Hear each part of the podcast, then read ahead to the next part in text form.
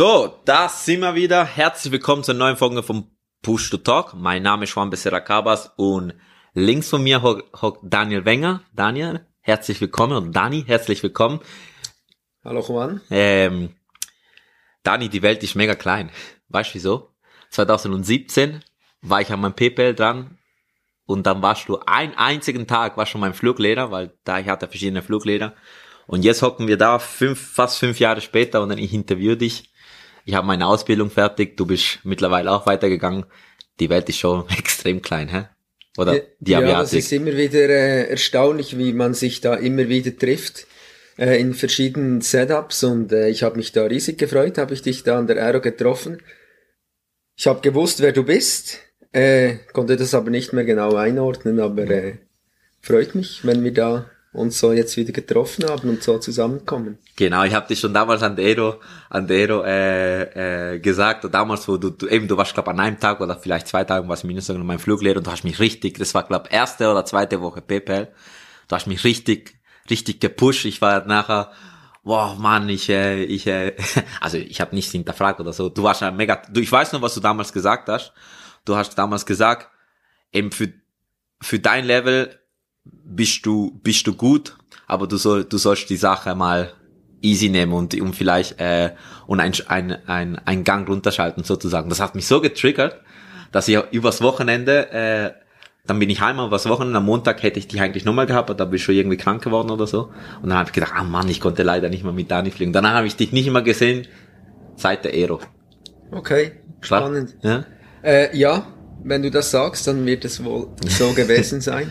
Ich denke, die, die ersten Wochen, die ersten Flüge sind die wichtigsten. Das sehe ich immer wieder, wenn ich in der Ausbildung tätig bin. Dort werden die Weichen gestellt. Und äh, es gibt diejenigen, die sind äh, sehr übermotiviert oder so sehr motiviert. ja. Es kippt dann irgendwo in die Übermotivation. Ja. Und da geht vielleicht der Fokus auf das Wesentliche, auf die kleinen Schritte ein bisschen verloren. Und auf der anderen Seite gibt es Flugschülerinnen und Flugschüler, die gehen es zu Beginn ein bisschen zu entspannt ja. an und da habe ich schon immer den Fokus bei Beginn mal die Nägel oder den Pflock oder wie man das auf Hochdeutsch sagt, ja. einzuschlagen, ja. damit man weiß, um was es geht. Und dann wird es dann, wenn, wenn sich das früh etabliert, mhm. wird es dann dafür zu einem späteren Zeitpunkt immer einfacher. Cool. Ey, wir sind schon voll im Thema drin. Das war schon fast die, Einf äh, die, die Einstiegsfrage vergessen. Äh, vergessen. Ähm, zum, damit die Zuschauer ein bisschen eine andere Seite von dir, oder die Zuschauer, Zuhörer, Zuhörerinnen, äh, eine andere Seite von dir, von dir kennen. Äh, welcher Bundesrat wärst du am liebsten?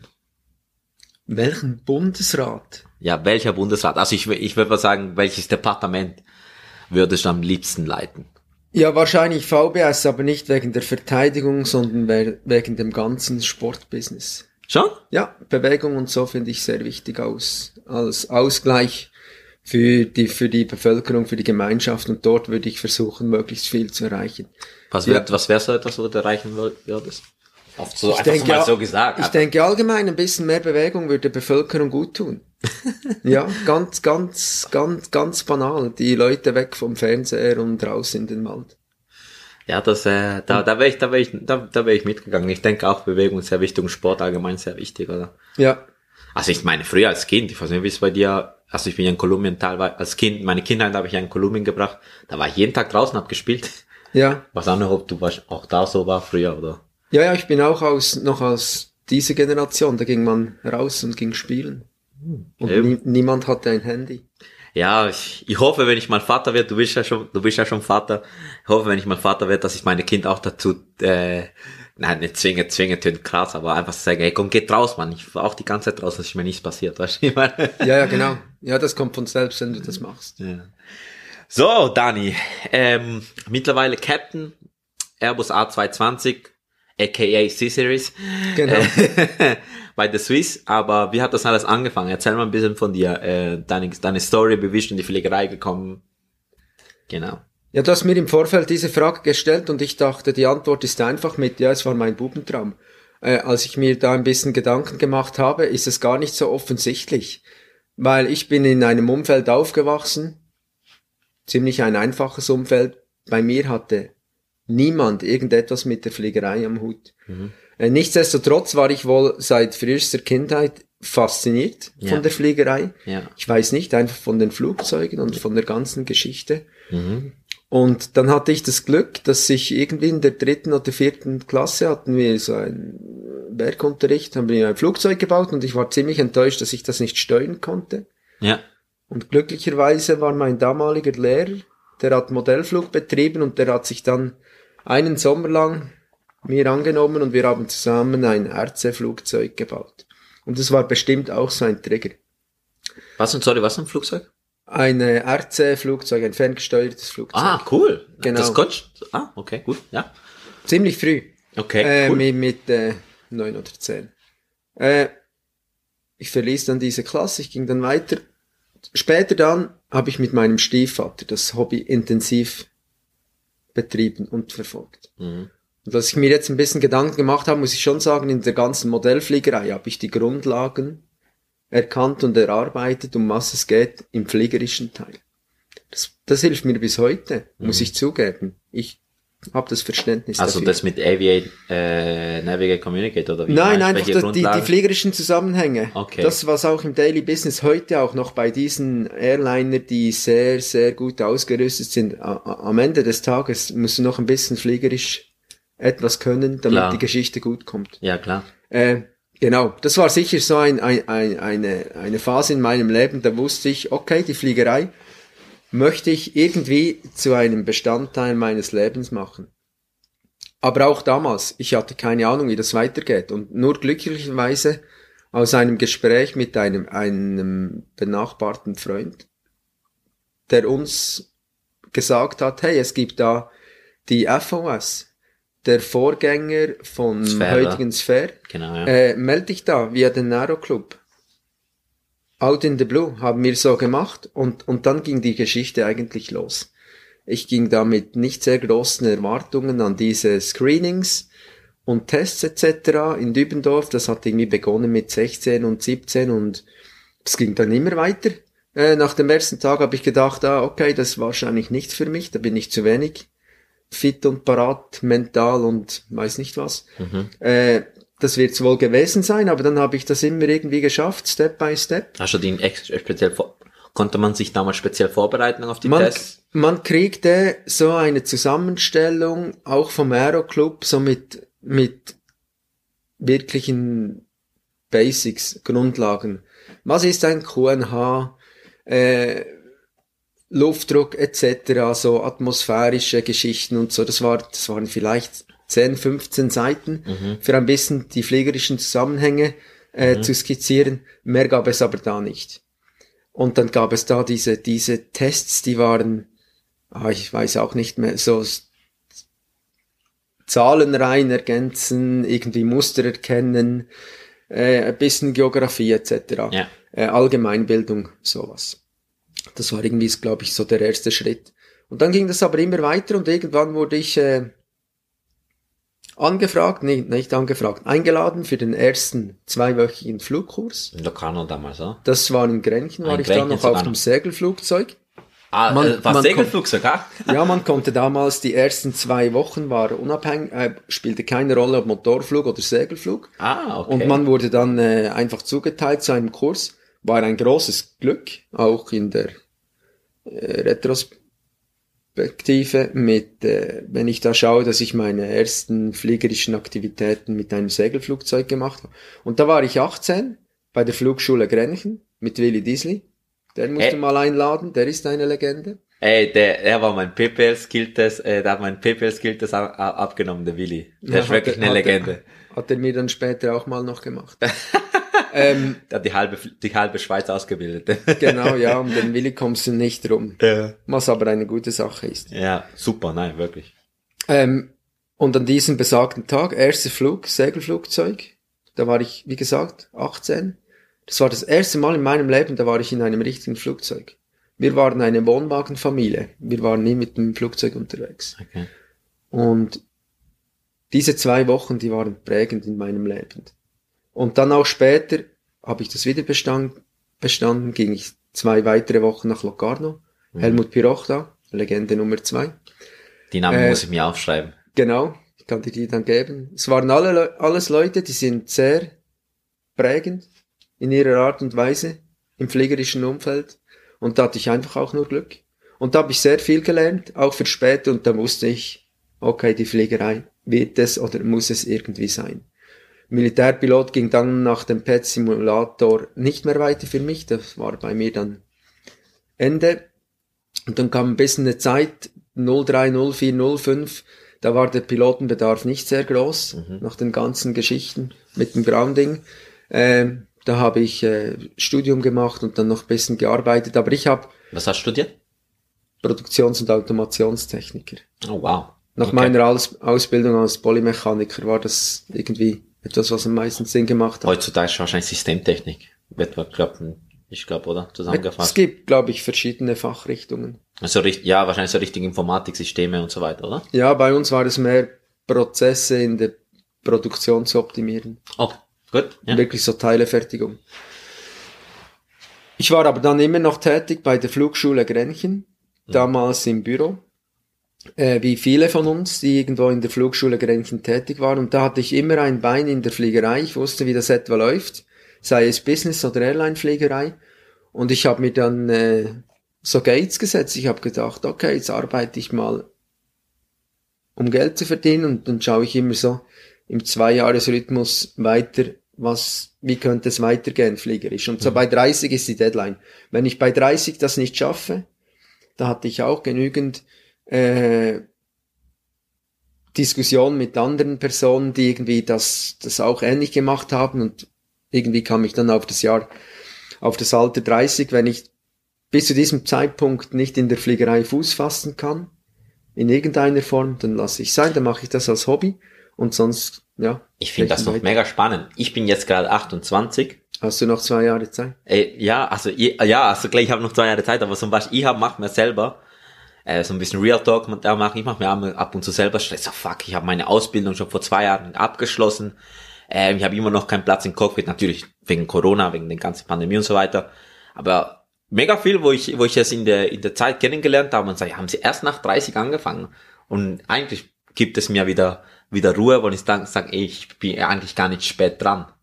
Sozusagen. Hm? Ich denke, das ist sehr individuell. Du bist jetzt viel weiter, du hast alle Lizenzen mit 28. Du wartest in Anführungsstrichen nur noch auf den Job. Ja, genau, ja. Für mich war die ATPL-Lizenz so zu machen, war für mich nie so konkret eine, eine Frage, weil die finanzielle Belastung war mir dann persönlich zu hoch. Ja. Und da habe ich gedacht, ich mache so mit kleinen Schritten weiter. Ich hatte aber natürlich auch keine Ahnung. Und dann äh, habe ich aber auch mitbekommen, dass, wie gesagt, die Swiss wieder Ausbildungen anbietet. Das war, das war irgendwie Ende 06, Anfang 07. Mhm. Wahrscheinlich 07, ich bin mir nicht mehr ganz sicher. Und da habe ich gedacht, okay, das ist die Chance, die versuche ich zu packen. Auch dort, nach dem ersten Tag haben wir uns verabschiedet. Freunde von mir, die jetzt auch bei der Swiss fliegen, haben gesagt, ah, schön war's, wir sehen uns wahrscheinlich nie wieder, weil die Tests, die waren, wie man das kennt, oder die sind erdrückend. Ja, klar. Und ja. zu diesem Zeitpunkt äh, hatte man überhaupt keine Vorbereitungsgrundlage, mhm. weil es war alles neu. Das Screening, das Assessment, das war alles wieder neu, wurde neu aufgebaut und wir gingen dorthin blauäugig, wir hatten keinen Plan. Ja. Erst später, als sich das dann wieder ein bisschen mit dem PS7 Simulator äh, vergleichen ließ, dann wusste ich wieder, ah, okay, in diese Richtung sollte das ja, gehen. Ja. ja, das hat dann geklappt und dann hatte ich eine ziemlich schnelle Karriere. Ich bin dann äh, Juli 09 wurde die Ausbildung ja, ich denke, die Daten sind mir da, sind mir da nicht mehr so geläufig. Ja, aber das äh, spielt auch keine ja, Rolle. Ja, genau. Irgendwie Sommer 09 wurde die Ausbildung abgeschlossen, damals noch Swiss Aviation Training. Gefühlsmäßig eine Woche später ging es in die, in die Umschulung A220. Also A320 manchmal. 220. Ach, 220. Ah, sorry, A320. Ich ah. bin jetzt schon so lange auf dem 220. Nein, A320 natürlich, ja. auf dem Classic Airbus. Äh, gefühlsmäßig, sofort ging das weiter, ein oder zwei Wochen später. Und dann äh, zweieinhalb Jahre später bereits 330, weitere oh, wow. drei Monate später 340 und dann war ich Final Check Co-Pilot bis Final Check Kapitän ging bei mir genau neun Jahre. Und das ist eine sehr schnelle Karriere, ohne dass ich da etwas dazu äh, gemacht habe. Das, war einfach, das war einfach nur Glück, weil es waren diese zehn, diese neun bis zehn Jahre, ist einfach unglaublich viel passiert, auch bei der Swiss, die ist gewachsen. Ja, klar. Und wir waren die großen Profiteure bis zum heutigen Tag. Wir gingen da, flutschten durch diese Karriere und jetzt ja, auf dem A220, yes, du korrigierst mich, äh, auch schon wieder fast dreieinhalb Jahre. Die wow. Zeit vergeht. Also du bist, du hast dein Command Upgrade auf den A220 direkt gemacht, oder? Genau. Oh wow, das ist aber wirklich zack, zack, zack, zack. Aber zweieinhalb Jahre von Kurzstrecke, Start, Kurzstrecke und danach auf den 330 Langstrecke. Genau. Was, was gibt's das für, also bei der Swiss, was, was, was ist da Fact, was du haben musst, damit du auf die Langstrecke kommst nachher von, von Das ist nur je nach Bedarf. Ich hatte den ATPL Skilltest hatte ich, glaube ich, erst auf dem 330 oder 340 gemacht. Ah, wow. Also zum Beispiel, das ist kein äh, Kriterium. Nein, das ist einfach nach Seniorität. Wenn der Bedarf da ist, dann, dann gehst du weg. Äh, ich müsste jetzt schauen, vielleicht gibt es irgendwo Limitationen, die habe ich offenbar erfüllt gehabt. Mhm. Und äh, dann ging es weiter. Und dann als junger Kopi dann äh, dort erstmal 220, äh, zwei, äh, 320. Äh, Entschuldigung. Jetzt bin ich selber reingetappt. Erstmal 3, äh, 320 und dann R 330. Also du warst vor, es war natürlich vor 30, oder? Wie, warst du schon im Cockpit oder warst du schon 30? Äh, die Ausbildung habe ich begonnen mit 24 und ich war mit, äh, ja, wahrscheinlich 26 war ich im, im Cockpit, ja. Wie war das, wie war das für dich, der Change? Also ich meine, du sagst, du kamst, ähm, du kamst da von, von, äh, eben von einfachen Verhältnissen und, äh, ja, auf, ich eben, du kommst aus der Region Bern, oder? Thun. Thun, äh, Region Thun und so. Und jetzt auf einmal, bam, geht's los, da Flughafen, da, da äh, wie war das für dich? War, war das für dich überhaupt ein Problem? Oder ja, es kann ja sein, dass es kein Problem war, oder? Also die ganze Geschichte war zu Beginn unvorstellbar. Mhm. Äh, schon nur, dass man irgendwo in einem, in einem äh, Swiss Früher hatte ich immer noch die Idee Swissair und so, das war unvorstellbar. Ja. Äh, in meiner Jugend, dass ich dort irgendwie enden könnte. Aber dann war es auch wie ein natürlicher Prozess. Auch begonnen mit FOS, da wirst du Schritt für Schritt an die Geschichte herangeführt. Mhm. Du kommst in das Milieu. Du weißt, du weißt dann, äh, wie, das, wie, wie der Hase läuft mit ja. der Zeit. Ja. Und was mich dann sehr erstaunt hat, war irgendwie am Tag eins bei der Ausbildung bei der SAT. Das ist so, dann beginnt die Zeit zu laufen. Jetzt in 18 Monaten bist du ausgebildeter Linienpilot. Du verfügst über alle Features, mhm. die nötig sind, um dann in diesem Umfeld zu bestehen. Mhm. Und auch dann ist das eine Riesengeschichte. Du denkst, boah, äh, ja, das wird eine Herausforderung. Aber dann Kompliment an die Ausbildung. Äh, die führen dich Schritt für Schritt mhm. an diese Position heran. Mhm. Und dann auch später, du wirst ein Co-Pilot und, und die Erwartungen an, an dich als Co-Pilot, fachlich sind die immer hoch. Ja. Wenn du den Skill-Test, wenn du die Abschlussprüfung bestanden hast, mhm. dann, dann will man das von dir sehen, dass du fachlich kompetent bist, aber dass du fliegerisch auch etwas auf dem Kasten hast, aber all die anderen Dinge, die, die wachsen dann mit der Zeit. Also das ganze Leadership und so. All, all, all diese, diese Soft Skill Factors. Genau, die Soft Skills, ja. Soft Skill ist das ja bei uns. Äh, das wächst dann Schritt für Schritt und auch dort ist man sich bewusst bei uns mit jüngeren Kollegen, da gehe ich anders um als mit älteren, erfahrenen Kollegen. Und das war auch wieder ein, ein, ein natürliches äh, hineinmachst in die ganze Geschichte, bis dann später auch zum Upgrade. Ich weiß nicht, ob ich bereit gewesen wäre, nach fünf Jahren ein Upgrade zu machen. Äh, aber dann mit der, mit, mit dem, mit dem Outlook, dass man jetzt vielleicht in einem oder in zwei Jahren Kapitän wird, dann beginnt man sich ein bisschen mit der Materie auseinanderzusetzen. Äh, man tauscht sich anders aus mit, mit seinen Kollegen mhm. und dann wächst man dann auch so natürlich in diese Position rein. Warst, meinst du, dass du bereit warst? Ja. Warst du ja. bereit? Ich war auch ziemlich lange noch in der Instruktion auf 330, 340 im Simulator und äh, teilweise auch ein bisschen auf der Strecke für, für die Einführung von Co-Piloten, die auf die Langstrecke gekommen sind. Und dann nimmt man das Ganze auch ein bisschen anders wahr. Man weiß dann etwa, was gut ist, was nicht so gut ist und da kann man sich sehr viele positive Dinge herausheben ja. aus, aus dieser Operation und, und sagen, okay, das will ich dann auch so machen. Und dann hat man einen gewissen Vorsprung, denke ich, wenn man dann in dieses Upgrade kommt. Auch dort, ah, die, die, die Instruktion ist eine gute Geschichte für sich selbst und persönlich auch weiterzubilden. Und vor allem, ja, und vor allem, für, also führst du den Sinn ja nicht mit Verantwortung auf dem linken Sitz dort, aber du führst natürlich deinen, äh, deinen Schüler oder dein, dein, dein genau. genau, oder wie du, oder dann doch Flugschüler sozusagen.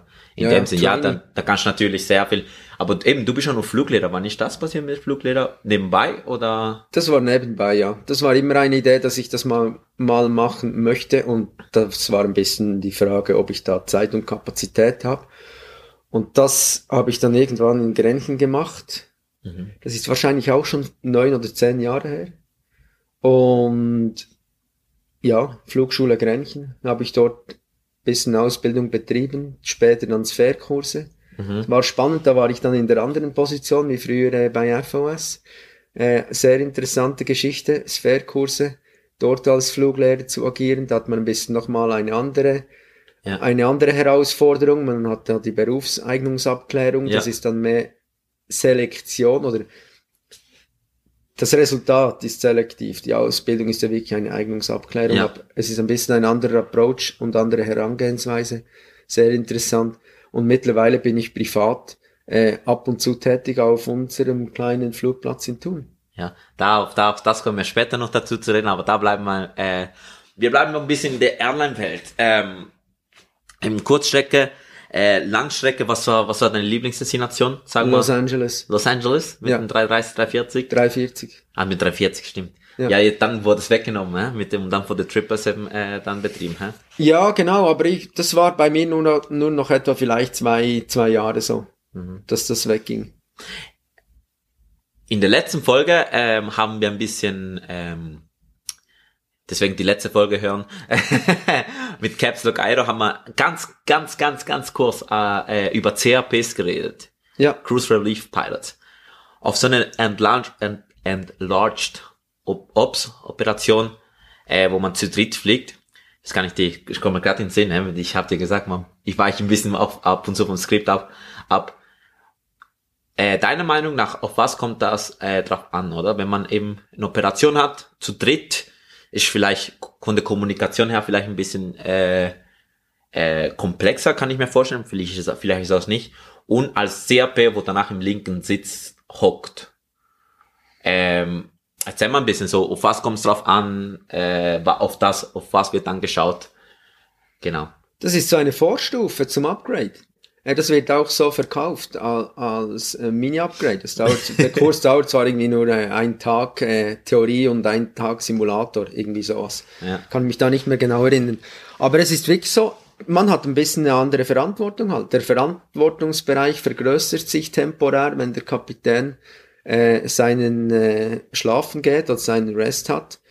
Und da macht es natürlich auch nicht immer Sinn, wenn man bei der kleinsten Abweichung von der Norm immer den Kapitän ruft. Ja. Das könnte man machen, aber das ist dann nicht im Sinne des Erfinders.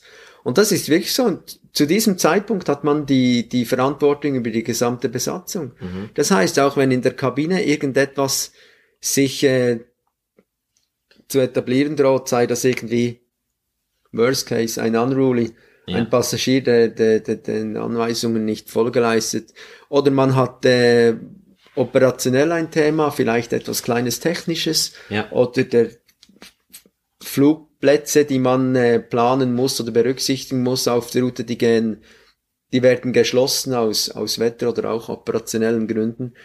Und dann ist man als CRP in der Verantwortung, dass man diese Situation neu beurteilt und versucht irgendwie angemessen zu lösen. Das, das ist eine gute Geschichte, um, um auch als Vorbereitung äh, zu nehmen für, für später das Upgrade. Ja. Wann war, war, was war für dich die Grenze, wo du sagst, okay, jetzt muss ich den Captain mit einbeziehen? Das ist nicht so einfach zu sagen, das ist immer situativ. Äh, okay. Es gibt, es gibt, manchmal gibt es Probleme, die sind schon ziemlich komplex, aber man hat sofort irgendwie eine Lösung und ja. dann kann man ein bisschen weiter, weitergehen. Aber natürlich, wenn, wenn der Flugablauf dramatisch vom originalen Plan äh, Wenn wir abweichen zu Equalit landen. genau, dann macht es sicher Sinn, den Kapitän nicht, nicht, vor Gear, nicht erst bei Geardown zu wecken, sondern früh äh, in die in die Entscheidung einzubeziehen und dann natürlich den den Lead auch wieder zu übergeben. Also ja, das das gehört da natürlich ähm, dazu. Genau. Ich würde sagen, das ist so, wenn wenn wenn es nicht mehr ganz realistisch ist, dass man vielleicht die Destination erreicht. Aber ist es dann auch ähm, ist es dann auch ähm, Entscheidungsfindungsprozess ist es dann, wird dann zu dritt, so mal wenn irgendein Problem äh, entsteht. Ja. Was weiß ich, Rauch oder so. Okay, nein, Rauch ist halt schon ziemlich severe. Ja, genau, etwas einfacheres. Ja, äh, keine unruly Passenger oder, oder, ja. äh, oder so.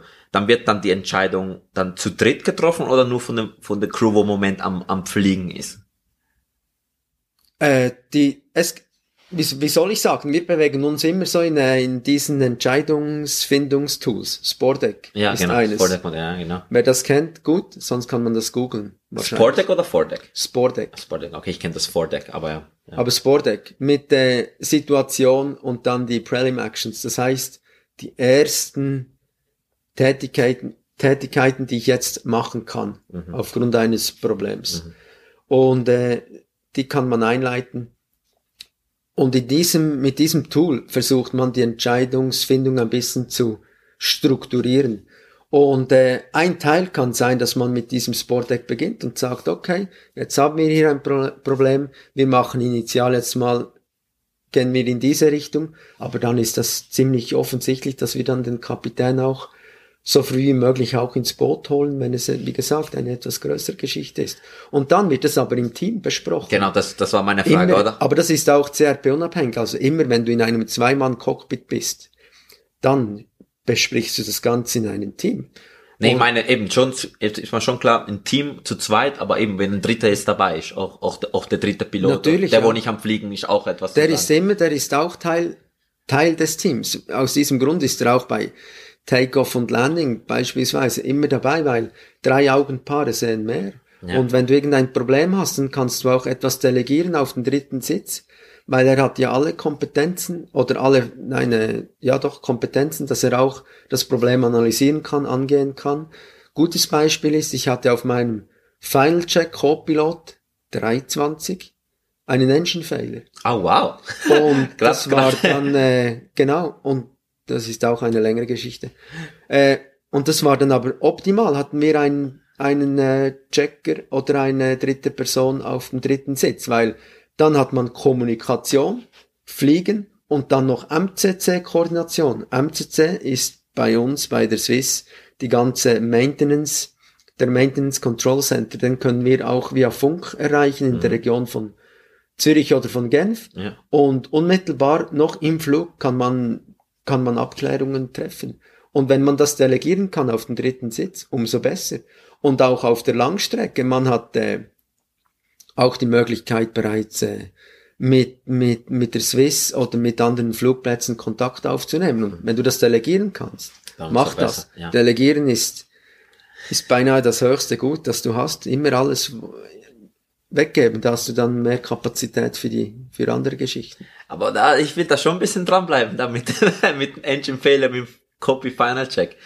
Also, das kann mir jetzt keine stressigste Situation vorstellen. Du bist im Check und dann passiert, passiert da ein Engine Failure. War es nach, nach dem Start in Zürich oder wie war das? Das war beim Climeout, war Flug Zürich nach Düsseldorf.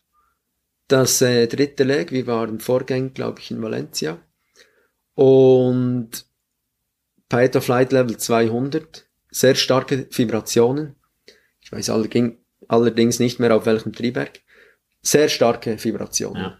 Und wir dachten irgendwie, das ist Icing. Wir haben dann den, den Engine Drehzahl zurückgenommen, ja. dann hat sich das ein bisschen beruhigt. Wir mussten aber das Triebwerk laufen lassen, weil wir hatten noch eine, eine, ein Pack-In-Op, das heißt die Air Conditioning, die, die Klimaanlage, die Druckanlage war nur an diesem Triebwerk, weil die andere war quasi inoperativ oh, wow, auf dem okay. noch funktionierenden yeah. äh, Triebwerk und das hätte dann in einem Decompression, in einem Druckabfall geendet, wenn wir das abgestellt hatten, so war es immer im Idle. Äh, ja, genau. Und dann einfach ein Idle Approach mit äh, am Ende, nach der Landung hat man dann in das Triebwerk hineingeschaut und da waren alle, alle Blades von der Turbinenstufe von hinten waren alle wie ausgebrannt. Das hatte, das hatte nichts mit Icing zu tun, da war intern war da ein ziemlich krasser Defekt. Ah, wow. Ah, Gott sei Dank ist nicht genau. nichts Größeres passiert, aber seid ihr dann zurück, zurück Wir sind Zürich? dann zurück, äh, über Stuttgart haben wir dann umgedreht, zurück nach Zürich. Äh, aber wir waren cool, wir haben ein neues Flugzeug genommen und dann noch den Turnaround nach Düsseldorf gemacht. Würde man wahrscheinlich heute nicht mehr machen. Und zu deiner Frage, stressig, es war noch im Rahmen, weil du bist nie so parat, nie wieder in deinem Leben so parat wie an einem Final Check nach einer nach einer Ausbildung, sei das eine initiale Ausbildung auf einem neuen Flugzeug oder auf einem Conversion Kurs. Weil dort hast du alles im Griff.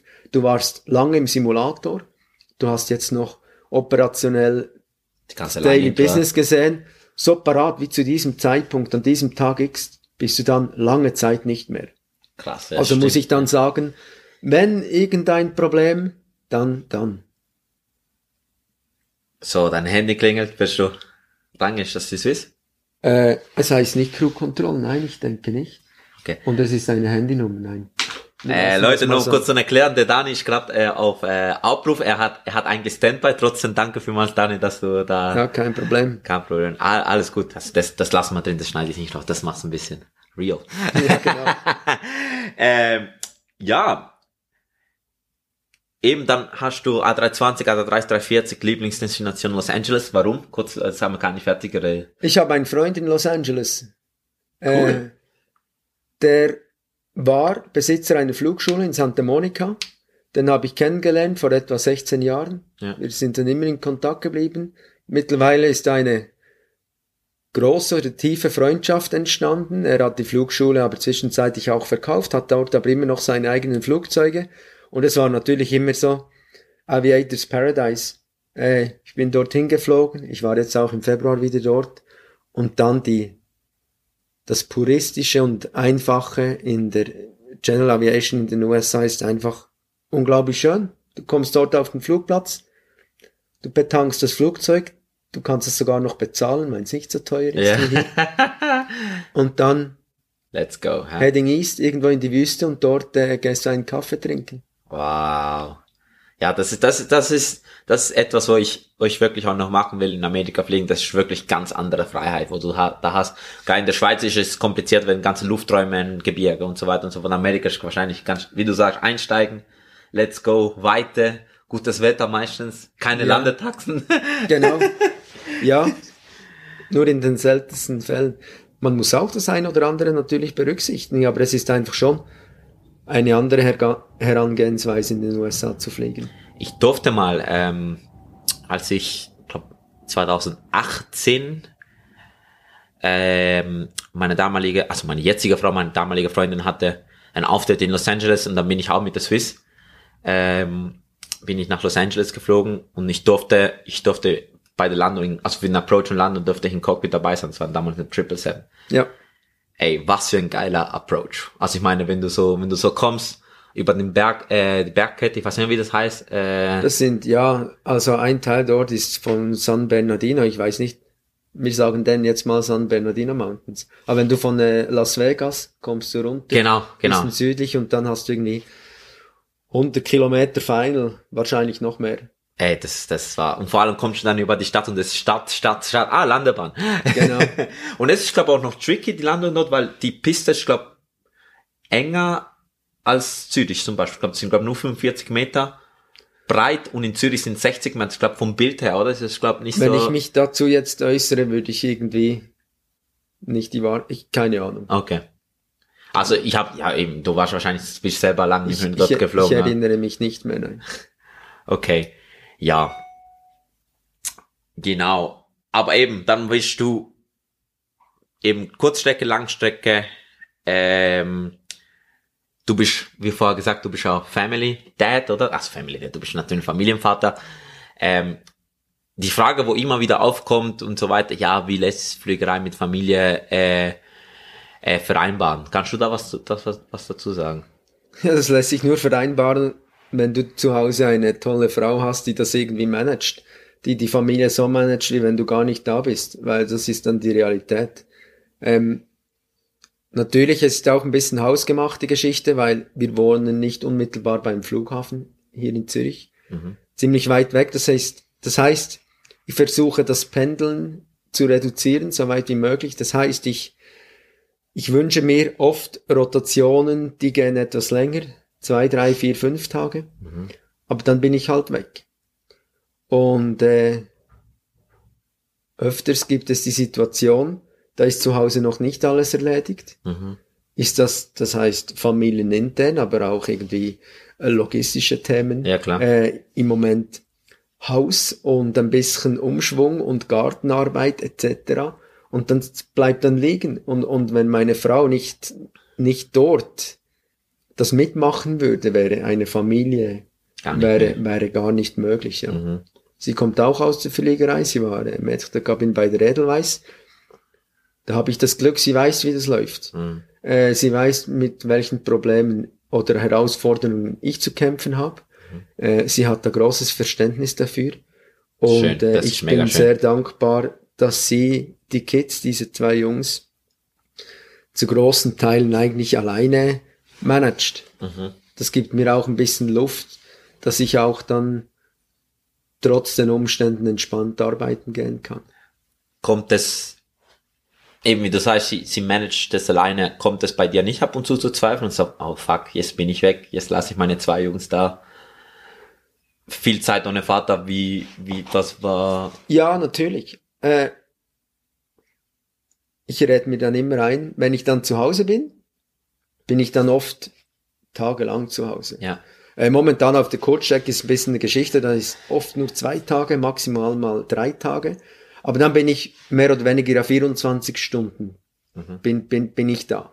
Und dann habe ich schon wieder ein intensiveres Familienleben als jemand, der fünf Tage arbeitet und dann immer äh, nur früh morgens oder spät abends nach Hause kommt. Also ich denke, das kompensiert sich ein bisschen. Okay. Äh, dort versuche ich auch möglichst viel Zeit zu investieren, auch mit ein Grund, dass ich ein bisschen von meinen Projekten, die ich da zusätzlich noch hatte oder daran gearbeitet habe, im Privaten ein bisschen reduziert habe, weil ich habe jetzt schon den Fokus mit 100% bei der Swiss, dass ich hier viel, viel arbeite. Und dann habe ich aber auch den Anspruch, dass ich möglichst viel zu Hause dann bin und, und für die Familie da. Dann ist, da ist aber der, eben, mega viel, mega viel Leute oder da draußen denken, sagt Pilot, ja, du bist schon Kurzstrecke bis ja jeden Abend nach Hause. Und ich finde eigentlich so, wie ich jetzt, ich habe ja damals bei der Swiss ein, ein Jahr Praktikum gemacht und kenne viele Swiss-Piloten eigentlich kommt es mir vor, dass Langstrecke eher für Familienleben sich eher eignen lässt als eine Kurzstrecke, weil eine Kurzstrecke bist, klar, du bist oft eben vielleicht am Abend zu Hause, aber eben da kommst du irgendwie um 10 heim, am nächsten Tag musst du wieder weg und hast zwei, eben du sagst, kürzere Tage frei, also zwei, drei Tage und bei der Langstrecke machst, machst deinen Blog, drei, vier Tage weg und danach hast du vier oder fünf Tage frei, ich weiß es nicht, aber ich nenne Ja, vier, fünf nicht mehr, aber man hat wahrscheinlich tendenziell schon einen Tag mehr frei nach einem Arbeitsblock von der Langstrecke. Mhm. Und das, das stimmt, das war damals entspannter, als ich auf der Langstrecke war. Jetzt ist, ist es deutlich intensiver. Aber äh, ja, das ist halt, das, mhm. das ist halt irgendwie äh, der Deal. Du kannst dir das natürlich schon so auch organisieren, wenn du sagst, ich bleibe wirklich wohnhaft in der Region Zürich. Mhm dann habe ich das Gefühl, dann kann man sich das organisieren, dass man so einen 9-to-5-Job modellieren könnte. Ja. Man ist dann vielleicht morgens unterwegs, früh morgens bis mittags oder irgendwie erst am Nachmittag. Ja. Äh, man hat da Möglichkeiten. Aber unser soziales Umfeld ist in Thun. Meine Frau kommt auch aus der Region Thun. Unsere Eltern, Schwiegereltern sind dort und äh, ja, das hat sich so ergeben und das, das ist jetzt auch kein Thema, dass wir da zurückkommen äh, in, in, die, in, die, in diese Region. Aber dein Ziel ist natürlich irgendwann mal auch wieder auf die Langstrecke zu gehen, oder? Ja, natürlich, ja. Wie lange geht das ungefähr bei der Swiss? Oh, das ist jetzt nach der ganzen Corona-Geschichte schwierig zu sagen. Oh. und ich mache nicht mal mehr, doch ich kann eine Prognose machen. Ich sage jetzt zwischen zwei, drei, vier Jahren. Zwei, drei, vier Jahren. Aber keine Ahnung. Vielleicht geht's viel länger oder ja, kürzer wahrscheinlich. Und dann nicht. gehen Triple Seven oder wieder auf Airbus zurück? Ich möchte gerne noch auf die Triple Seven. Sorry, das ist mein Lieblingsflieger. ich finde einfach diese Triebwerke, ich bin ja selber im Cockpit drin gewesen, wo ich eben noch ja. nach LA geflogen bin. Ich finde einfach das, ich, ich, ich finde das, das Flugzeug ist einfach das schönste Flugzeug. Also, symmetrisch finde ich und fliegerisch keine Ahnung, aber vom Cockpit her, es ist, ich habe das Gefühl, in meiner Unwissenheit da, das ist ein richtiges Flugzeug. Was, ich habe eigentlich ke keine Ahnung vom 777. Mir gefällt er auch optisch.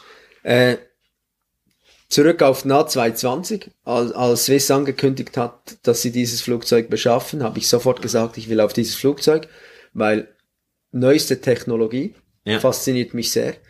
Der 777 ist aber etwas Legendäres und den möchte ich gerne auch noch in meinem was ist das, der fliegerische Palmares? Ja. Weil ich denke, ich habe jetzt noch bestimmt 20 Jahre vor mir und ich kann mir auch vorstellen, dass die 777 nicht mal das letzte Langstreckenflugzeug sein wird, das ich fliegen werde. Schön, ja. Äh, weil, ja, keine Ahnung, vielleicht fliegt er auch nicht mehr 20 Jahre. Ja. Äh, und, und ja, da würde ich gerne mal noch so etwas amerikanisches fliegen. So etwas äh, richtiges amerikanisches Alteisen so. Genau, ja. äh, letzte, letzte Folge, was nicht, also vorletzte Folge, äh, habe ich ja auch ein A220 Copy da gehabt, der Pascal Schaddenmann. Ja, den kenne ich, ja. Genau, der, wo jetzt die Humanitarian Pilots Initiative genau. hat. Äh, er hat gesagt zum Beispiel, beim Head-Up-Display, der klappt eher hoch. Wie ist es bei dir? Ich fliege sehr viel mit Head-Up-Display. Schon? Okay. Ja. Ich bin Fan von, äh, vom Nutzen dieser Features. Äh, ich habe immer die Diskussion, die erlebe ich mit, die, die Kollegen haben Angst, sie, sie verlieren das, dann das Fliegen beispielsweise. Ich sage denen dann immer, Jungs, seid entspannt, egal welches Flugzeug ihr fliegt, es braucht drei Versuche, dieses Flugzeug zu landen. Die erste Landung wird zu lang oder zu kurz, die zweite wird zu kurz oder zu lang und die dritte passt dann. Ja. Egal wie ihr anfliegt, mit Head-Up, ohne Head-Up, spielt keine Rolle. Sei es ein Flugzeug, sei es irgendetwas, es braucht drei Attempts und dann habt ihr das wieder. Also keine Angst, wenn ihr auf ein anderes Flugzeug kommt ohne Head-Up-Display. Ihr merkt nicht mal den Unterschied nach einer Stunde Simulator oder dann äh, ein, zwei Legs fliegen.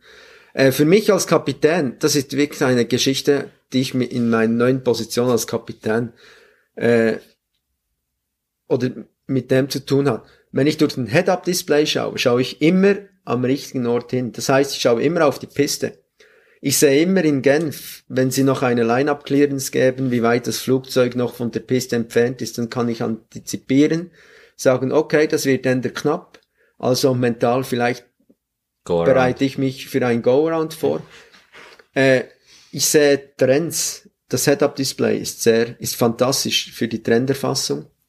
Wir haben so Speed, wo wird der Speed sein in ein paar Sekunden. Ich, ich, ich habe sehr viel Information, ohne dass ich mein Auge noch irgendwie adaptieren muss auf, auf rein in den Bildschirm raus. Und ich habe das Gefühl, ich in meiner Funktion als Kapitän, ich trage die Verantwortung, ich will das größtmögliche Maß an Übersicht. Mhm. Und aus diesem Grund fliege ich sehr oft mit dem Head-Up-Display dass du sagst, ey, ich, ich schaue, ich schaue raus. Genau, ich habe alle Informationen. Wieso soll ich mir das nicht zu Nutzen machen? Mhm. Und da musst du nicht immer runterschauen, weil genau. normalerweise schaust du dann immer sozusagen wie genau. runter, oder? Und privat fliege ich ja all die, die, die noch Oldtimer und solche Geschichten. Äh, Heckradflugzeug und dann weiß ich immer, wenn ich drei Monate keine Supercup oder irgendwie eine RV geflogen bin, dann brauche ich ein, zwei, drei Landungen und dann sitzt es aber wieder. Aber no big deal. Dann hast, hat man das wieder im, im, im Fass und das funktioniert wieder. Und dort habe ich kein Head-Up-Display. Ey, das ist ein gutes Learning, wo wir, also wo ich jetzt mitnehme. Es braucht immer drei Landungen. Entweder die wird kurz oder zu lang, die wird zu lang oder zu kurz und die dritte passt. Das ist, das genau. ist mal ein praktisches Learning, wo wir es ja, wo, wo wir es genau. wirklich mitnehmen können. Und, und kein, das ist so. mal, mal schauen, ob es bei mir funktioniert. genau. Ähm, aber eben A220 bist du ein richtiger Fan vom Flieger, ne? Sehr. Sehr. Sehr. Ich habe auch das äh, Privileg, dass ich da die speziellen Geschichten anfliegen darf, wie London City, auch griechische Inseln, die Spezialitäten. Und das Flugzeug ist so unglaublich vielseitig einsetzbar. Mhm. Äh, mal von der Performance her, von den Möglichkeiten auf kurzen Pisten zu landen wie London City mit steilen Anflügen, aber dann kann man problemlos auf die auf die äh, Azoren fliegen, wieder mit viereinhalb Stunden oder oder nach Ägypten. Äh, dann die Avionik ist äh, halt State of the Art. Man kann sehr viel machen. Es spielt eigentlich keine Rolle, was für für Arten von Anflügen man auswählt, weil das Ganze stellt sich immer etwa in derselben Art und Weise dar. Mhm. Also auch dort, man hat äh, sehr viel Unterstützung und das ist das A und O, um, um in diesem hektischen täglichen Linienbetrieb zu bestehen, dass man dort mindestens ein bisschen äh, Unterstützung hat von der Seite des Flugzeuges. Mhm. Mega, mega. Ah, ich bin großer Fan, ja. Also ja, okay, da hast du noch ein paar Jahre zum, zum, zum den genau. nochmal aus, äh, auskosten und aus und ähm, ausnutzen. Ey, und eben, du hast ja vorher gerade gesagt, du fliegst auch die alte, die alten Damen, oder? Piper Supercup, Supercup, RV, du bist auch Fluglehrer bei dir im, im, äh, in, in der Umgebung, oder? Thun? Ja, in Thun, ja. Flugplatz und nicht mein Grenchen? Äh, nein, ist, zeitlich bin ich dort nicht mehr wahnsinnig im Einsatz. Vielleicht dann wieder mal für einen Sphere-Kurs nächstes Jahr. Ah, du bist immer noch Sphere-Instruktor? Habe ich jetzt gerade wieder erneuert, ja. Ah, Aber ich habe cool. seit, seit dem Upgrade, seit, seit drei Jahren hatte ich keine Chance, da irgendwie etwas äh, organisieren zu können, für einen Sphere-Kurs durchzuführen, zwei Wochen. Ich habe ich arbeite 100 Prozent, ich habe irgendwie fünf Wochen Ferien und zwei Wochen fürs Fairkurs. Ich habe als Copy habe ich reduziert gearbeitet, da war das möglich. Momentan nicht, aber ich werde dann äh, wahrscheinlich in zukünftig auch wieder ein bisschen reduzieren und dann, wer weiß, werde ich dort wieder einfädeln. Stimmt, wir haben ja das Thema, äh, Thema Corona gar nicht angesprochen. Ihr seid eigentlich die einzigen, wo noch geflogen seid, ja?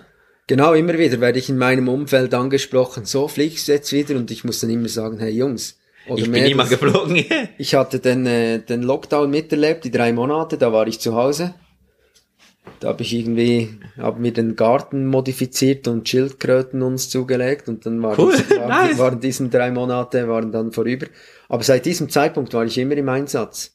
Natürlich zum Teil ein bisschen reduziert, aber äh, mindestens jetzt seit zwölf, äh, 18 Monaten sind wir auf unserer Flotte. Mhm. Volldampf unterwegs, weil die ganze, die ganze Kurzstreckengeschichte, wenn die Flugzeuge 320er zu groß sind für, für einzelne Strecken. Oder zu un uneffizient, oder? ja, das ist dann, das ist dann, geht in, in dieselbe Richtung. Dann landet das immer bei uns. Und ja, wir sind viel am Fliegen, ja.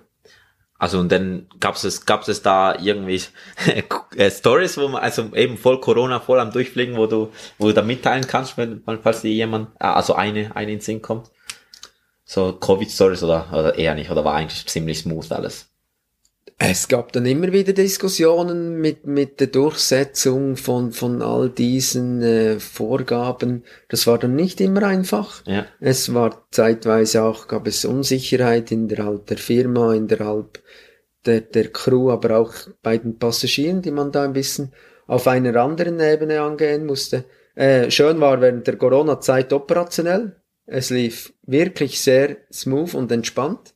Also einfach äh, Slots etc existiert nicht für beinahe zwei Jahre. äh, es gab immer irgendwie Abkürzungen, Short Approach etc. Fliegerisch hat das immer Spaß gemacht. Aber man, man hatte dann andere Herausforderungen, dass man ein bisschen die Gesellschaft bei Laune hielt. Ja. Mit all den Vorgaben und Prozederen etc. Also wie meinst du bei Laune halten? Ja, einfach die, die, die Leute kamen gestresst aufs Flugzeug, weil sie irgendwie 100 Dokumente prüfen lassen mussten und Tests etc. vorweisen. Und da kamen sie in Bedrängnis. Äh, die, die, die Zeit läuft, das Flugzeug will weg und, und die Leute kommen dann gestresst und, und dann hat man so mit solchen Dingen hat ein bisschen mehr zu kämpfen. Okay, also sagen, hey, sagen, hey, also eine Durchsage machen, wo er locker ist oder sozusagen. Oder? Ja, ich habe dann immer versucht, äh, alle auf, auf die wie sagt man das, on the same page zu bringen, dass, dass wir alle, wir sind dem alle ausgesetzt. Mhm. Es gibt jetzt nicht die Verantwortlichen bei uns und wir müssen das einfach umsetzen. Wir nehmen uns die Zeit, die nötig ist. Wir versuchen deeskalierend zu wirken, wenn es irgendwo ein Problem gibt und versuchen wir dort Ruhe reinzubringen. Das war immer so der Einsa äh, Ansatz, den ich verfolgte. Cool. Nice, also noch kurz zu dem Thema. Gott sei Dank ist das ganze Covid-Geschichte ein bisschen vorbei. Äh, und dann äh, erst ich also erwarten wir das natürlich die Fliegerei. Okay, du bist schon, wie du sagst, schon seit langem 100% am Arbeiten, aber die auch die anderen Airlines und dass wir wieder auf die Levels kommen 2000, von 2019. Also ich hoffe es auch für mich, weil ich will auch natürlich fliegen gehen. Ja, genau. äh, eben, genau. Du bist ja, ich bin kurz vom Thema abgeschweift, du bist, du, du bist eben als Fluglehrer tätig, nicht mehr in Grenchen, also nicht mehr so oft in Grenchen oder Sphärkurs, aber bei dir in Thun. Ja. Ähm, wie ist das so? Was, was, was gibt's? Tun, ich bin noch nie dort gelandet, ich bin ein paar Mal drüber geflogen, natürlich mit den sehr hoch, damit, damit ich nicht in den Platzverkehr komme. Ähm, aber ich habe immer gesehen, aber dort ist eher so ein, ich sag's mal, eher ein ländlich, ländlicheres Flug. Feldwald, Wiesenflugplatz. Ja, genau. Es ist eine Graspiste. Ähm, ich habe meine Ausbildung in Grenchen gemacht, dort war einfach schon klar, okay, die wollen Grenchen kommen oder viele wollen nach Grenchen kommen, wollen dann Linienpilot werden. Das war einfach so, okay, du wirst, du wirst anders instruiert. Ähm, Ziel ist Linienpilot. Ich kann mir vorstellen, dort auf dem Land machen viele Leute das Fliegen, weil sie wirklich als Hobby und nicht weitermachen wollen. Ähm, Gibt es da Unterschiede, wo du da, wo du sagst, okay, das ist ganz anders. Ähm, wir haben auf der Ehre auch noch kurz über das Thema gesprochen. Hey, dort wissen die Leute zum Beispiel gar nicht, wie wie weit wie es weitergeht oder wie, dass sie auch Linienpilot werden können oder wie das geht. Das Umfeld ist ein ganz anderes, ja. Ich bin auch in Grenchen groß geworden und dort war alles sehr professionell und sehr strukturiert. Ja. Wir versuchen das in Thun, ich bin dort in der Flugschulleitung ein bisschen tätig, wir versuchen das dort auch natürlich zu skizzieren, dass wir da einen professionellen Betrieb oder einen Struktur, ich sag mal strukturierten Betrieb äh, haben möchten. Aber es ist genauso dort sind wirklich Pilotinnen und Piloten unterwegs, die das als Hobby und Leidenschaft und, und genau auf diesem Level betreiben wollen. Das heißt PPL, Rundflüge, äh, Flugreisen etc. Und ja, dann, dann ist die Instruktion auch ein bisschen anders. Das heißt, äh, ich habe da nicht immer die super euphorischen, motivierten jungen Typen. so wie ich. genau, genau. Die, die haargenau wissen, was sie alles werden und machen wollen. Die, die weit über das Ziel hinaus schon planen, was sie machen möchten und, und, und damit haben sie ein bisschen ein anderes Ansp Ansprechniveau. Anspruchsniveau, ist ja. das richtige Wort. Ja. Anspruchsniveau. Und bei uns ist das einfach so, PayPal und das ist das Level. Und, und, und ja, dann versuche ich den Fokus bei der Instruktion und bei, Checkflug, bei Checkflügen auch wirklich auf diese Mission zu legen, dass, die, dass diese Piloten safe, sicher, zuverlässig das Flugzeug in ihrem Umfeld bewegen können. Okay, das safe und äh, eben sicher und safe, also das ist ja natürlich ja. das Ziel sowieso normal, ist egal ob Ja, das ist, das ist das Ziel, aber das ist nicht immer das ist nicht immer die Realität. Mhm, ja, das stimmt. Weil es gibt viele Privatpiloten, die, die haben ihre zwölf Stunden pro Jahr und das wissen alle, das ist zu wenig. Ja. Äh, und, und dann fliegen sie immer nur 30 Minuten oder 45 Minuten tun, tun für ihren Alpenrundflug. Mhm. Und wenn sie das immer so machen, ist es optimal. Mhm. Und wenn ich die Leute jetzt persönlich kenne dort und ich weiß, die machen nur das, dann ist das okay für mich. Und dann versuche ich aber denen auch noch etwas mitzugeben, vielleicht, also wenn ich, wenn ich das auch kann. Zum Teil haben die mehr PPL Single Engine Pistenerfahrung als ich mhm. äh, in diesem Bereich. Aber da versuche ich dann auch noch ein bisschen den Horizont in diese und diese Richtung zu erweitern. Aber die sollen sich dort in ihrer Komfortzone weiterhin bewegen. Aber da habe ich auch nicht den Anspruch, dass ich denen jetzt noch irgendetwas super Dramatisches erklären muss, wie es wohl äh, wäre, wenn sie jetzt noch Problem XY hätten, wenn sie irgendwie auf ein in eine, ja, keine Ahnung, einfach wenn, wenn das Szenario dann explodiert. Mhm. Äh, die sollen sich in ihrer Komfortzone bewegen. Und wenn, du, wenn du dort einen Flugschüler hast, ein junger Mann, sagen wir so Anfang 20, wo sagt, hey, ich will jetzt doch äh, weiter, weitermachen, schick es einfach irgendwo anders oder dann sag, ey, geh nach Krenken, nach Bern oder, oder machst es trotzdem, machst es trotzdem dort. Nein, nein, ich habe, ich habe meine, das ist jetzt ein bisschen der Unterschied. das, das, was ich jetzt er, erläutert habe, war ein bisschen, wenn ich da bestände Piloten weiterbilde oder irgendwie Checkflüge abnehme. Mhm. Aber ich hatte, bis, bis letztes Jahr hatte ich noch eine Flugschülerin, die hat ins PayPal gemacht und in der Grundausbildung versuche ich meinen Stil natürlich so durchzusetzen. Der, mein Stil ist geprägt von Flugschule Grenchen, Swiss Aviation Training Sphere und Swiss. Ja, und das ist strukturiert und professionell. Ja. Weil da sind wir wieder beim, beim Eingangsthema. Zu Beginn ist es sehr wichtig, diese Strukturen, diese Disziplin zu schaffen, damit man später keine Probleme hat. Und dann haben wir natürlich das Glück, dass wir zusammen mit, mit der Alp Aviation in Bern, aber auch mit der Flugschule Grenchen, da spielt uns keine Rolle, wo die hingehen, weil wir wissen, dass beide Flugschulen sind sehr kompetent und sind, sind super in dem, was sie machen. Und dann, dann ist, das ist das sonnenklar, dass wenn die weitergehen wollen, mhm. dann vermitteln wir die zu diesen Flugschulen. Und wir haben ja auch, ich habe persönlichen Kontakt ja. zu, zu, zu Flugschulleitung in Grenchen, aber auch in, auch in Bern. Mhm. Und das eröffnen wir dann schon. Also wir wollen nicht jetzt unsere Piloten auf, äh, auf, äh, auf Tun einschränken, dass sie nur dort tätig sind. Also, die sind alle willkommen. Wir können nicht, wir können nicht all das bieten, was vielleicht äh, kontrollierte Flugplätze wie Grench und Bern bieten können. Aber wir versuchen unser Bestes, diese Leute auch in diese Situationen heranzuführen. Es ist sicher auch cool, dass sie eben auch, wie du sagst, in der Flugschulleitung auch so etwas haben wie du, wo, wo, wo sagt, hey, es geht dem den Weg. Aber ich kann mir vorstellen, dass es viele Flugschulen gibt, wo vielleicht so, so jemand nicht haben. Wo vielleicht Junge so gar nicht wissen, so wie es geht. Klar, irgendwann mal hört man von Swiss, irgendwann mal hört man von Horizon. Äh, klar, irgendwann mal, aber so ein bisschen wie, wie nicht auf dem Weg da vorbereitet werden, wenn sie wollen, natürlich, oder?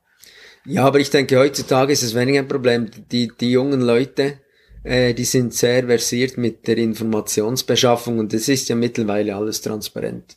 Also du weißt ja, wie der Hase läuft, wenn du dich ein bisschen informierst, ja, klar. was es für Wege gibt. Und, und du hast es gesagt, die, die, die Aviatik-Welt, vor allem auch in der Schweiz, ja, ist sehr klein. Das ist sehr klein. Und, und das ist wirklich kein Problem. Über zwei Personen kennst du alle, alle Persönlichkeiten in der Schweizer Fliegerei. Also wenn es nur daran liegt, kannst du sofort einen Kontakt etablieren und dann sind die Leute auf dem richtigen Weg. Das ist auch wieder auf, auf, der, auf der anderen Seite wieder schön. Oder wenn du sagst, es ist klein, es ist, du kennst immer jemand, wo jemand kennt, wo der das irgendwie erklären kann, oder? Genau.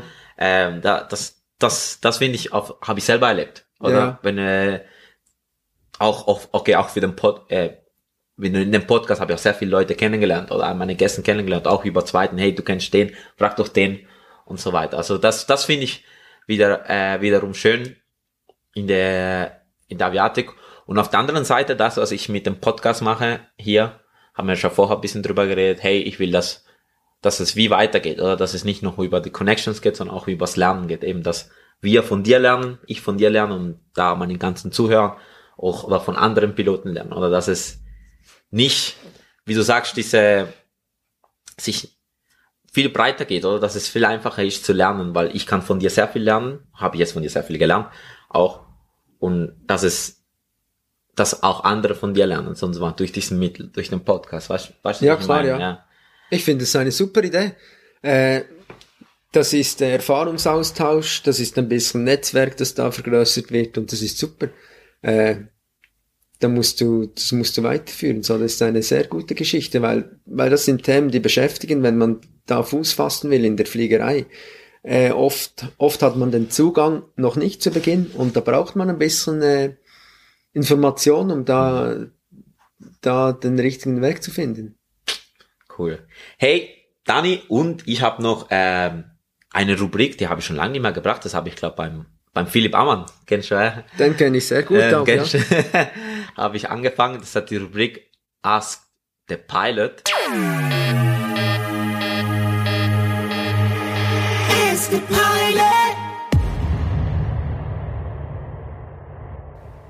Dann habe ich mal auf Instagram meine Followerschaft gefragt, hey, was wollt ihr schon immer über Piloten wissen? Ihr habt ja vorher die, die eine Frage schon ein bisschen vorher, äh, also so, so gestellt. Aber der eine Follower, äh, sehr guten Freund von mir, Yannick, props to him, ähm, hat gefragt, welcher Knopf im Cockpit ist dein Liebster?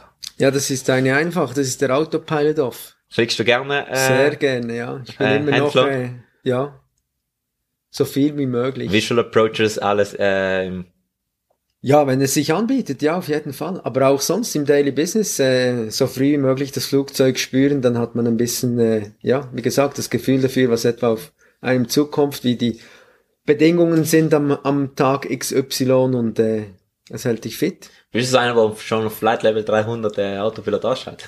Nein, das wäre wieder das andere Extrem. Da hat man auch nicht den besten Use of Equipment. Nein, wenn, wenn alle Arbeiten erledigt sind, das mhm. heißt, äh, man ist stabilisiert auf dem äh, Final Approach, alles gemacht, weil wir sind Profis. Klar. Wir machen zuerst die wichtigen Dinge. Ja. Aber dann, äh, let's go. Let's go. Autopilot off und dann äh, fliegen wir das Ding. Cool, nice. Und dann ähm, eine andere Frage. Wir haben da am Anfang ein bisschen drüber geredet. Wann hast du gewusst, dass, okay, fliegen, das wird mein Lebenstraum? Nach der ersten Berührung mit einem richtigen Flugzeug, FVS 1, würde ich sagen. Mit dem Segelflugzeug? Genau. Äh, ich hoffe, viele Leute werden sich, werden für sich auch das irgendwie in, in der Form von Sphäre oder von einem Schnupperflug erkennen können. Dass es so macht, äh, dass man weiß, ah, okay, das ist etwas, wo ich reingehören könnte. Nice. Na, bei mir war's, also, okay, nein, bei mir war es immer so ein Kindheitstraum sozusagen. Ich habe irgendwie schon, ich, ich kann mir nicht mal fragen, ich habe irgendwie schon immer gewusst. ich, ich, danach, wo ich im, Flieg, im Flugzeug reingehockt bin und so, ich lieb immer noch einen, einen Moment, kannst du sagen, einen Moment, wo mich jedes Mal wieder dran erinnert, wow, dass ich, ich weiß nicht, wie es bei dir ist, aber es gibt immer einen Moment. Und das ist das Line-Up.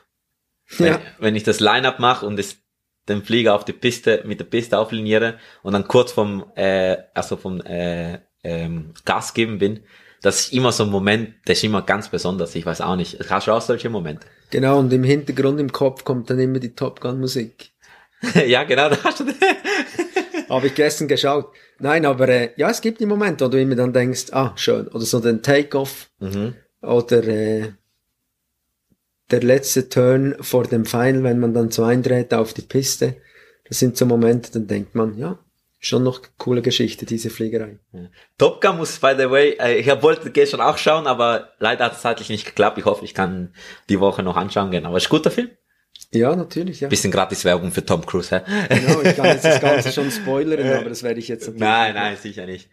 Ey, da wären wir schon am Schluss. Ey, Dani, danke, danke vielmals. Äh, wir sind schon über eine Stunde am Quatschen zusammen. Vielen Dank, Juan, hat mich sehr gefreut. Es war cool, äh, mit Unterbruch und so weiter und so fort. Aber das ist cool, das macht's lebendig. Hey, ich lieb das. Ich weiß auch nicht warum. So, ich lieb ja. das, wenn es ein bisschen real ist, wenn äh, Störungen gibt, weil es im Leben läuft das alles nicht perfekt oder auch im Fliegen läuft alles nicht perfekt. Klar, wir versuchen uns das Bestes zu geben, aber es gibt auch immer, wo man sind natürlich Situationen, wo, wo, wo man damit umgehen muss. Und dann Genau. Yes, Leute, ey, danke vielmals, das war Push to Talk. Ähm, bleibt gesund, bleibt, bleibt stabil und get Top Gun schauen.